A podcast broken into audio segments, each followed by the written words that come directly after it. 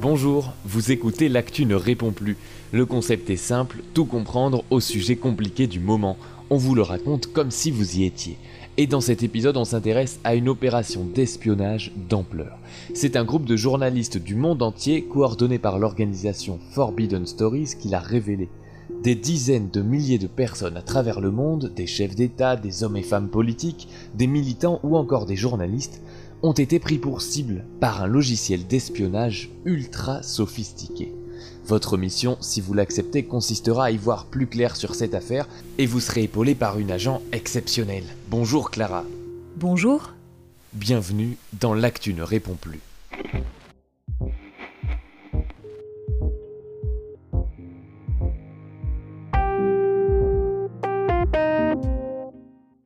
Nous sommes en mars 2019.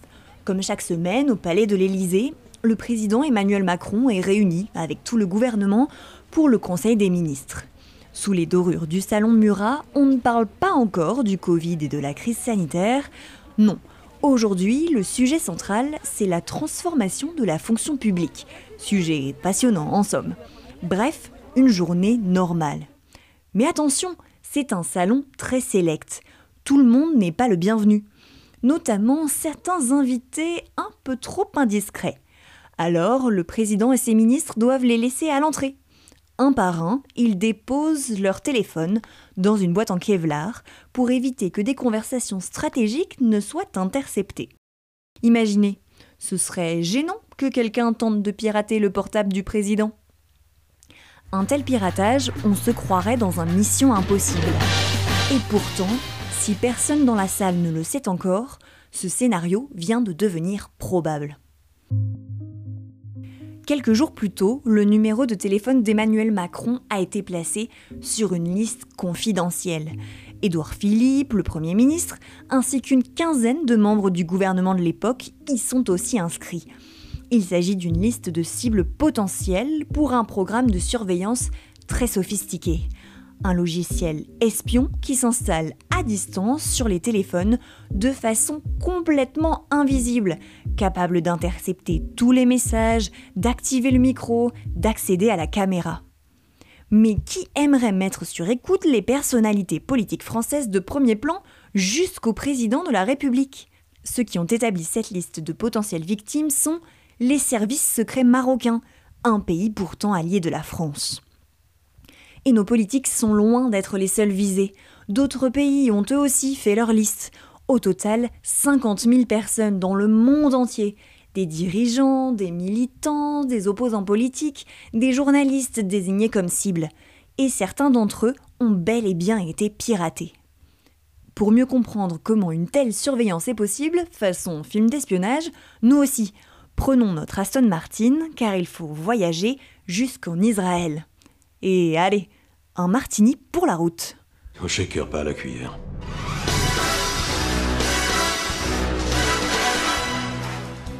Direction Herzliya, une ville située sur la côte, au nord de Tel Aviv. Ici, c'est la Silicon Valley israélienne. À quelques centaines de mètres, il y a la plage et la rue la plus chère du pays. Notre espion, il se trouve dans cet immeuble récent, à la façade de verre juste en face de la concession Aston Martin. Coïncidence Je ne crois pas. Mais il n'a pas de costume sur mesure ou de femme fatale autour de lui, seulement un nom de code, Pegasus, car il s'agit en fait d'un programme informatique. On n'arrête pas le progrès. C'est un mouchard développé par une entreprise peu connue du grand public, NSO Group. L'activité de cette société, c'est de vendre des logiciels d'espionnage comme Pegasus, officiellement pour lutter contre la criminalité ou éviter des attaques terroristes. Oui, je, connais cette théorie, oui. Imaginez, vous écoutez tranquillement cet épisode, très certainement sur votre smartphone, et sans vous en rendre compte, le moindre de vos petits secrets est récupéré. La photo que vous n'auriez pas dû envoyer à votre date Tinder votre historique web. Comment agrandir votre pays? Fille chaude de ta région. Vos textos. Et inutile de faire une mise à jour, ça ne sert à rien, le mouchard s'installera quand même. Alors, gênant pour vous, mais parfois ça peut même devenir dangereux. Comme quand l'espion invisible s'intéresse à une personne en Azerbaïdjan, cette dictature située entre la Russie et l'Iran. Savez-vous seulement ce que c'est qu'une dictature? En l'occurrence, c'est un pays où les opposants sont réprimés et où la liberté de la presse est très limitée. Alors être journaliste d'investigation dans ce pays, c'est prendre des risques. Khadija Ismailova le sait bien. Cette journaliste enquête sur la corruption et sur les fraudes, notamment chez le président, ce qui ne plaît pas du tout aux autorités. En 2014, Khadija Ismailova a été condamnée à de la prison pour fraude fiscale. Mais elle l'assure, ces accusations sont fausses. La Cour européenne des droits de l'homme l'a finalement reconnu. Ce procès était une façon de la faire taire.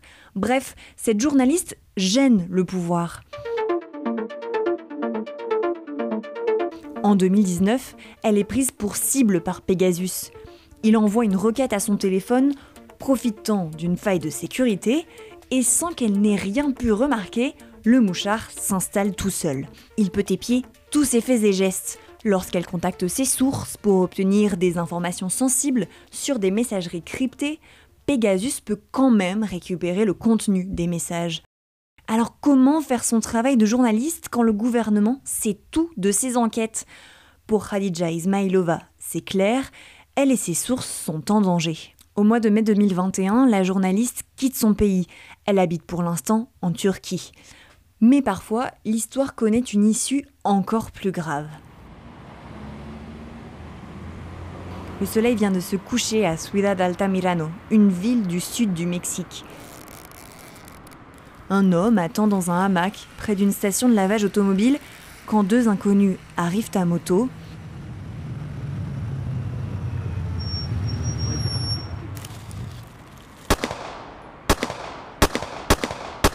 Ils l'abattent d'au moins dix coups de feu. Cet homme, c'est Cecilio Pineda Birto, un journaliste qui avait déjà reçu des menaces de mort. Dans ses articles, il avait accusé le gouverneur de la région de protéger des criminels. Quelques semaines avant, son numéro avait été lui aussi désigné comme cible potentielle de Pegasus. Le mouchard a-t-il été vraiment installé? Impossible de le savoir, car pour être sûr qu'une personne ciblée ait été réellement surveillée, il faut analyser son téléphone.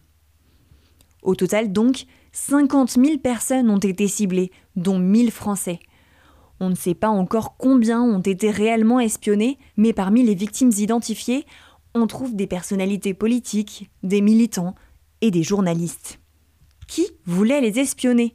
La société NSO vend son logiciel à des gouvernements dans le monde entier. L'Inde, la Hongrie ou même des pays où les droits de l'homme ne sont pas respectés, comme Bahreïn ou l'Arabie saoudite. Mais ce n'est que la partie émergée de l'iceberg. Les révélations de cette semaine concernent une dizaine de pays et l'entreprise compte 60 clients. Affaire à suivre. Après ces révélations, Emmanuel Macron a changé de téléphone et de numéro par mesure de précaution. Mais la société NSE Group nie totalement ces accusations d'espionnage, tout comme le Maroc. Le pays a porté plainte pour diffamation contre Forbidden Stories, le groupe de journalistes qui a révélé cette affaire, et l'ONG Amnesty International. Cette organisation aimerait quant à elle que ces technologies de surveillance soient davantage encadrées.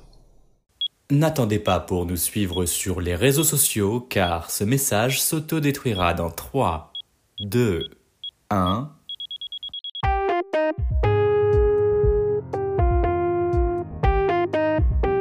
Retrouvez tous nos épisodes sur les plateformes de podcast et bien plus encore sur notre site l'actu plus.fr.